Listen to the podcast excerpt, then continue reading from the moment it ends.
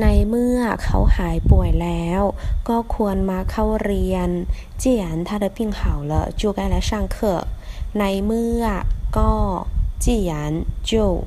ป่วย生病ควร应该